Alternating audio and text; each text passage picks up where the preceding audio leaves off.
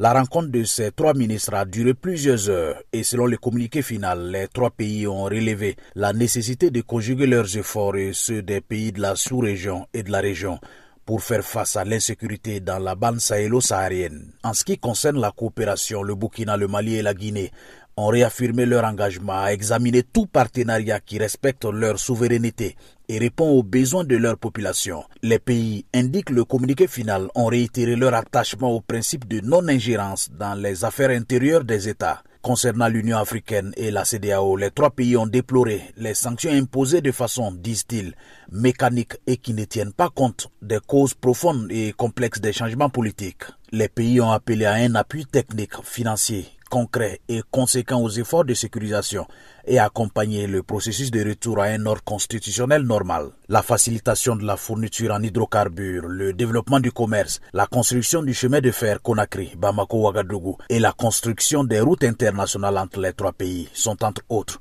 des décisions prises. Lamine Traoré, Ouagadougou, VOA Afrique.